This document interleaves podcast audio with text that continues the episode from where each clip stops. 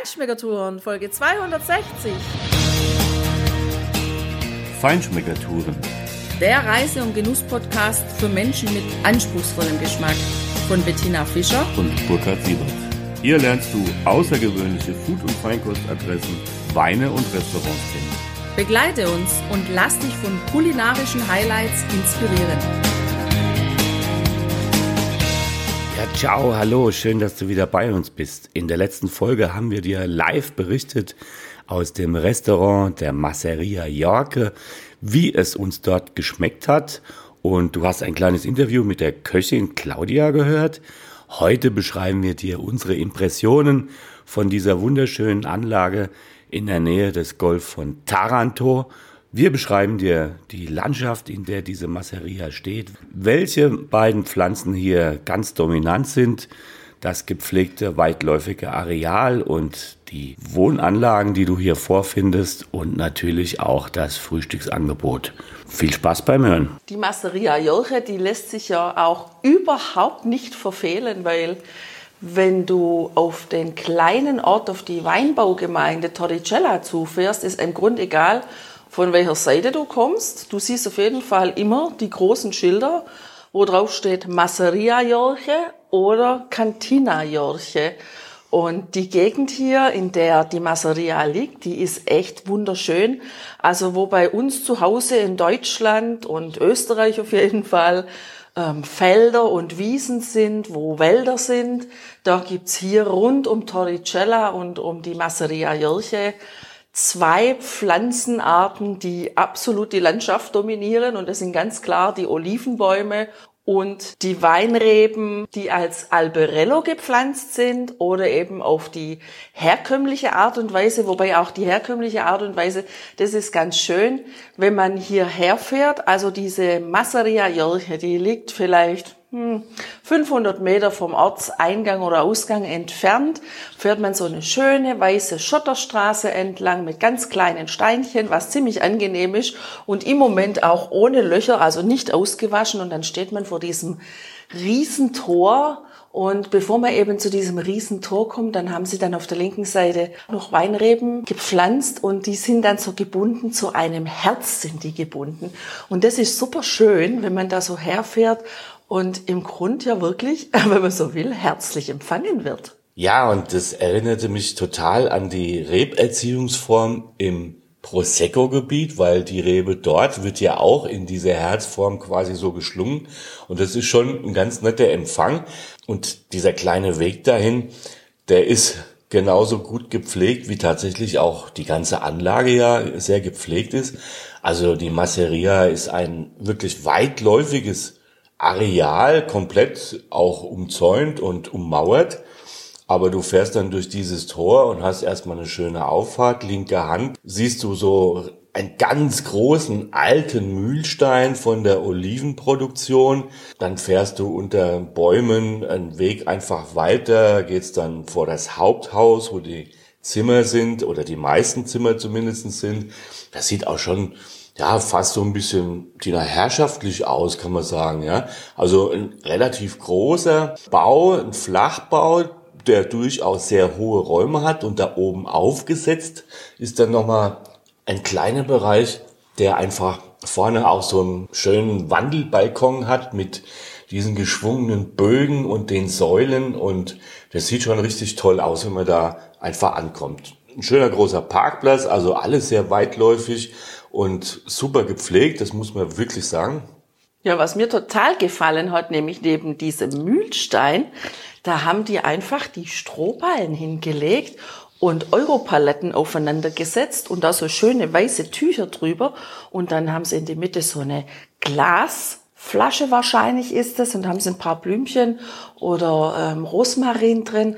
Also man kann sich dann auch draußen in lauen Sommernächten, und die dauern hier wirklich lange, denn wir sind hier Ende September und haben heute Tagestemperatur von 33 Grad gehabt und also bei Nacht sehr oft nicht unter 28. Da kann man sich da hinsetzen und noch eine schöne Flasche Wein trinken oder was halt auch immer. Und das, das hat einfach Charme. Also ich finde ja, diese ganze Anlage, die hat richtig schönen Charme.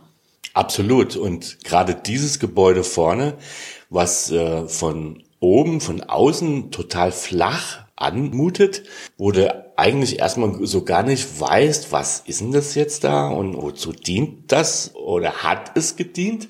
Und das erklärt sich relativ schnell, weil zwischen den beiden Terrassen, die sie links und rechts von ihrer großen Treppe, die eben nach unten in dieses Gebäude hineinführt, oben, naja, vielleicht also maximal 1,80 oder so, vielleicht zwei Meter maximal, sind tatsächlich außerhalb oder oberhalb der Erdoberfläche. Und da siehst du ein großes Fenster in der Höhe. Und wenn du dann diese Treppe, diese lange Treppe runtergehst, da geht's wirklich tief runter, weil der allergrößte Teil dieses Gebäudes befindet sich nämlich unter der Erde. Und das, das war die alte Ölproduktionsstätte, also ein, man kann fast sagen, halbes Hypogeo, ja, also nicht komplett unter der Erde, aber halb unter der Erde wo früher diejenigen, die äh, das Olivenöl gewonnen haben, aus den Früchten eben, tatsächlich da unten auch gelebt haben. Die haben dort geschlafen und gearbeitet. Dieser alte große Mühlstein, der war am Ende dieses langgezogenen Raumes. Den wirst du ja, Tina, in dem Podcast, wo wir eines der Essen, die wir dort genossen haben, in dem Restaurant, was jetzt da unten drin ist und wo auch Frühstück serviert wird, genau beschreiben. Und das ist schon echt interessant, weil die hatten auch so einen besonderen Namen oder man hat so einen besonderen Namen denen gegeben. Einer der Weine heißt so von der Masseria, weil die waren so, ja, bleich, die Menschen, weil die die ganze Zeit hier unter der Erde gearbeitet, gelebt und gewohnt haben. Die sind quasi nur zu Weihnachten oder sowas rausgekommen und waren eben total käseweiß, auf Deutsch gesagt. Und das war klar, weil sie haben ja nie großen Sonnenlicht gesehen. Ja, und wenn du von, von dieser alten Ölproduktion, wo heute eben das Restaurant beheimatet ist und auch die Rezeption, in dem Raum, wo früher die Menschen gelebt haben, die das Olivenöl produziert haben, über die Anlage auf die große, auf das große Haupthaus zugehst, wo die Zimmer sind, dann ist rechte Hand, da gibt's noch ein paar Bungalows, ein paar Apartments. Es gibt einen sehr schönen, sehr gepflegten Tennisplatz. Schade, dass wir unsere Tennisausrüstung nicht mitgenommen haben. Da hätten wir tatsächlich mal ein paar Bälle spielen können. Aber naja. Viel also, zu warm. Viel zu warm und zu viel Gepäck, weil Außer der Gepäckraum muss für die Heimfahrt genügend Volumen bereitstellen. Ja, und außerdem spricht mich natürlich das, was neben dem Tennisplatz ist, im Sommer dann doch noch mindestens genauso an, weil das ist innen blau gekachelt und hat schönes, klares, für dich viel zu kaltes Wasser da drin. ich war einmal mit dir drin, Tina. Das war mutig von mir, weil es war wirklich kalt. es ist natürlich erfrischend auf der anderen Seite. Ja, das finde ich total, das finde ich total herrlich, weil hier ist einfach, auch wie gesagt, im September immer noch so warm ist. Da finde ich das schon schön, wenn man sich da mal eine Erfrischung gönnen kann. Und die haben auch schöne Liegen drumrum und auch diese ja, Himmelbetten, die man heute ja häufig an Pools findet, wo man auch ein bisschen den Stoff zuziehen kann, eine schöne weiche Auflage und den hinteren Teil dieses Schwimmbeckens, den haben sie sogar noch abgetrennt. Da gibt's dann so Hydromassage, da kann man sich hinlegen und es anmachen oder auch von oben runter kommt das Wasser und kann dir dein Genick hinten massieren. Ja, das haben sie auch echt schön gemacht, finde ich. Das findet man überhaupt selten hier in Süditalien, dass dann auch so die Massagegeschichte dann noch im Pool dabei ist. Was man dafür häufig findet, ist, wenn man hier über die Anlage geht und das amüsiert uns ja immer wenn dann die Geckos vor deinen Füßen rumflitzen. die sind ganz schön frech. Also, oder manche haben, glaub gar keine Angst mehr. Die sind die Menschen einfach total gewöhnt. Ja, und irgendwie finden wir das immer wieder schön. Also, es gibt ja aber die zwei Sorten, haben wir festgestellt. Es gibt ja diese Geckos, die so ganz lang und schlank sind und die auch ganz lange Krallen haben als Füße. Ja, das sind nicht die Geckos, das, nee, das sind, sind die nicht, anderen. Das sind die anderen, genau. Da weiß ich aber nicht. Eidechsen sind das. Spezielle Eidechsen, stimmt, das habe ich nachgeguckt. Aber die Geckos, genau, die haben wir ja dann ab und zu mal bei uns im Zimmer und ähm, ich finde, das bietet sich hier schon an, wenn mindestens ein Gecko im Zimmer sitzt, weil dann... Jo ja, sind wir schnackenfrei und haben weniger Stiche, weil das bringt leider Apulien auch mit. Also es gibt halt auch schon hier und da viele Schnaken. Je nach Wetterlage. Und das ist klar, Geckos are my friends. ja, und was hier auch total schön ist, die ganze Anlage ist von Frauen geführt. Also das ähm, gefällt mir ausgesprochen gut. Das ist ein ganz tolles Teamklima, was wir hier erlebt haben. Das fängt schon morgens an beim Frühstück, dass ähm, eine totale Ruhe herrscht und wirklich eine Langsamkeit, die einen vor allem im Urlaub sehr entgegenkommt und einen aber dann trotzdem auf der anderen Seite nicht überfordert, so wie es ja manchmal in Italien ist, wenn man irgendwo hingeht und was möchte, also dass es dann richtig lange dauert. Nein, so ist es hier nicht.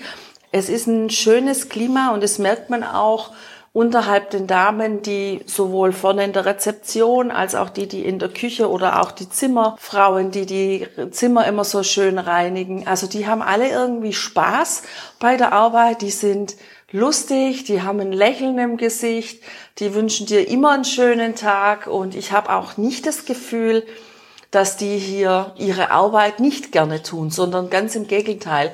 Also hier wird wirklich auch Gastfreundschaft gelebt und ich bin hier wirklich Gast, so wie man das verstehen kann, wie einfach ein Gast behandelt wird, also als jemand, dem gerne eine schöne Zeit bereitet wird. Ja, total. Und die sind auch total witzig und machen Spaß mit dir. Also alles in einem ganz gechillten Rahmen. Das finde ich auch sehr schön. Also da fängt ja eigentlich auch der Urlaub an. Das ist völlig stressfrei. Das ist quasi Slow Food, Slow Life. Und auch das Frühstücksangebot an sich. Also das ist für italienische Verhältnisse absolut grandios ein richtig großes Angebot. Du kriegst hier gerade alles auch serviert. Klar, wir haben immer noch die Corona-Regeln, aber das ist ja auch nicht, weil du kannst sagen, das und das und das. Und es gibt ein großes Angebot an ja, selbstgebackenen Kuchen und süßen Teilchen, äh, die eben aufwechseln. Es gibt mehrere Sorten Schinken, Wurst, Capocollo, es gibt Mortadella, es gibt auch Putenwurst oder auch mal eine Salami, auch mal eine bekannte Salami. Das wechselt immer schön ab. Es gibt eigentlich immer schönen frischen Mozzarella und Tomatensalat, was einfach herrlich ist, schon damit in den Tag zu starten. Es gibt natürlich einen Haufen Früchte und diese Früchte, diese Ananas, diese Pfirsiche, diese Melonen, die schmecken einfach so genial, intensiv, reif, reife Aromen, die du da zum Abschluss deines Frühstücks genießen kannst oder mit dem beginnen kannst, je nachdem, wie du es magst. Du kriegst Eierspeisen in verschiedenen Formen gemacht. Ja, und es gibt immer noch so ein paar kleinere Sachen wechselnd dabei, wo du wirklich eine richtig große Auswahl hast und wo du gut in den Tag starten kannst. Und Tina, was ja uns auch richtig gut reinläuft, sind natürlich auch die Zeiten, weil du kannst hier bis um halb elf tatsächlich frühstücken. Und es ist tatsächlich auch so, dass es gar kein Problem ist, dass um halb elf das Buffet auch noch steht und du kriegst auch noch was, auch wenn es zehn nach halb elf ist. Das ist nicht so, wie wir es auch erlebt haben, dass um zehn eigentlich Buffetschluss ist, aber um Viertel vor zehn wird schon alles abgebaut. Super finde ich auch, dass dann direkt im Anschluss oder während du frühstückst, kommt dann eine von den netten Damen zu dir und fragt dich dann, ob du am Abend hier in der Masseria essen möchtest und bespricht dann auch das Menü mit dir. Es gibt an manchen Tagen Menü di Terra, also das Landmenü, also Fleisch. Und es gibt an einem oder ich glaube zwei Tagen, also an einem auf jeden Fall, gibt es ein Meeresmenü. Und auch da ist es eine tolle Sache, wenn du da irgendwelche Unverträglichkeiten hast. Da machen die gar nicht rum. Das ist überhaupt kein Problem. Sofort fällt den Damen was Neues ein, was anderes ein. Und dann bekommst du auf jeden Fall ein Menü, das du gut vertragen kannst und es dir sehr wahrscheinlich sehr gut schmecken wird, weil wenn du jemand bist, wo hierher reist und diese Küche genießen möchtest, dann bist du hier in der Masseria Jörche auf jeden Fall gut aufgehoben. Gut aufgehoben bist du auch in deinem recht großen Zimmer. Also es ist wirklich groß. Wir haben hier eigentlich ein Familienzimmer mit äh, einem Doppelbett und zwei Einzelbetten. Da ist wirklich genügend Platz. Du hast wunderschöne Terrakotta, hellbraune Fliesen, die am Boden diagonal verlegt sind und naja, sag ich mal so, das, das typische italienische, wahrscheinlich auch süditalienische Interieur, also die Möbel, das sind dunkelbraune Möbel, die durchaus auch ein bisschen älter anmuten. Ich weiß nicht, ob sie tatsächlich älter sind, Auf jeden Fall sehen sie so aus und es macht natürlich einen schönen Charme. Du hast zum Glück auch natürlich ein Moskito- und Fliegengitter an den Fenster. Das ist eigentlich ein sehr angenehmes Klima, weil da sind diese Fensterläden, die so schräge Lamellen haben. Das heißt, da kommt ein bisschen Luft rein. Du wirst eigentlich trotzdem kaum gesehen von außen, wenn man da reinschaut. Und natürlich kommt auch die Luft dadurch. Und das ist wirklich angenehm, wenn du da dann noch dieses Fliegengitter runter hast, dann kannst du ganz entspannt und sicher dein Fenster auch ganz weit öffnen, um zum Beispiel auch nachts Frischluft zu haben. Ich finde es hier durchaus angenehm. Es gibt auch eine Klimaanlage, natürlich, die kann man einschalten, wenn einem danach ist. Und ansonsten hast du natürlich noch ein Badezimmer, das allerdings ist ebenfalls wieder durchaus italienisch typisch, weil die Dusche ist doch sehr klein gestaltet, sage ich mal vorsichtig. Der Grundriss dieser Dusche äh, ist doch echt wirklich ein bisschen wenig und naja, also du musst schon schauen, dass du da reinkommst, wenn du jetzt nicht gerade einen Body Mass Index von 18 hast oder so. Auf jeden Fall geht es aber natürlich, es ist sehr gepflegt und du hast alles da, was du brauchst auch ein kleiner Kühlschrank ist da. Und insofern kannst du es dir hier echt gut gehen lassen, kannst dir auch einfach im Zimmer mal chillen und mal dich ausruhen, auch was machen, was arbeiten. Ist ein kleiner Schreibtisch da. Also passt richtig gut. Diese Zimmer befinden sich im Haupthaus, wie gesagt. Da ist der Eingangsbereich, das ist auch so eine Art große Lobby mit ganz vielen alten Fotos an den Wänden, mit ja, Einrichtungsgegenständen und kleinem Schnickschnack sehr liebevoll und äh, detailverliebt auch entsprechend dekoriert. Das gibt ein schönes Ambiente und passt einfach. Ja, das war's für diese Folge. Freu dich auf nächste Woche, wenn du Dalila Gianfreda hörst bei uns im Interview. Das ist eine der beiden Schwestern, die diese wunderschöne Masseria hier leiten. Du hörst etwas über die besonderen Weine, die auf dem Weingut des Hauses auch produziert werden. Und du erfährst auch, warum hier nur Frauen arbeiten und welche positive Auswirkungen das hier auf das Erholklima für dich auch hat. Bis zum nächsten Mal. Mach's gut. Bye bye. Ciao, ciao.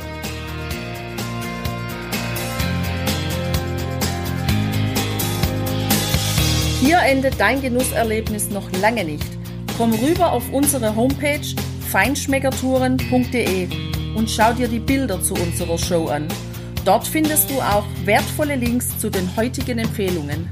Verpass keine Neuigkeiten mehr und trag dich am besten gleich in unseren Newsletter ein. Wir freuen uns auf deine Anregungen für weitere Episoden und einen regen Austausch mit dir. Viel Spaß beim Genießen, denn du weißt ja, wahrer Reichtum besteht nicht im Besitz, sondern im Genuss. Deine Feinschmecker Guides Bettina und Burkhard.